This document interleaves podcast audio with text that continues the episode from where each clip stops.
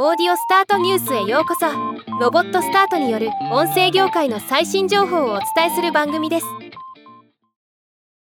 ホロウィッツリサーチがアフリカ系アメリカ人のポッドキャスト聴取に関するレポートを発表しました。今日はこのニュースを紹介します。この調査は2023年8月に18歳以上のアフリカ系アメリカ人555名を対象に実施された調査です。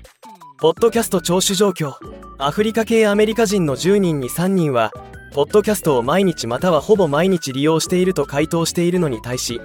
平天系白人の消費者は10人に2人だったそうです。またアフリカ系アメリカ人のポッドキャストリスナー10人中6人は定期的にフォローしている特定のポッドキャストがあると回答しています。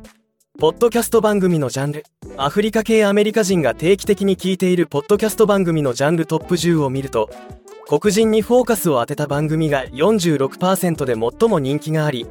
次いでコメディ38%スポーツ34%と続きました。また平天系白人に比べて社会正義人種的正義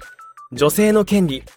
LGBTQIA+ などのコンテンツに焦点を当てたポッドキャストを継続的に聴取する可能性が高い傾向があったそうです。またアフリカ系アメリカ人のポッドキャストリスナーの半数以上が黒人がホストするポッドキャスト番組がもっとあればいいと回答しておりまだまだ成長の余地があることを示していると考えられます。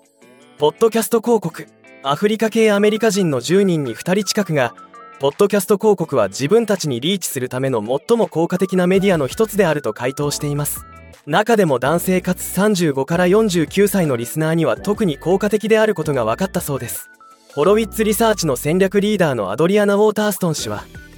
ポッドキャストは急速に進化しているメディアであり他の広告が届かない空間や場所で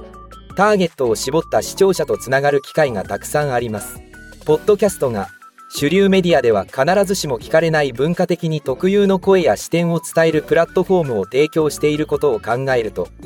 黒人やその他の多様なリスナーが引き寄せられるのも不思議ではありません。広告主にとってもポッドキャスト広告を活用することは理にかなっています。とコメントしています。ではまた。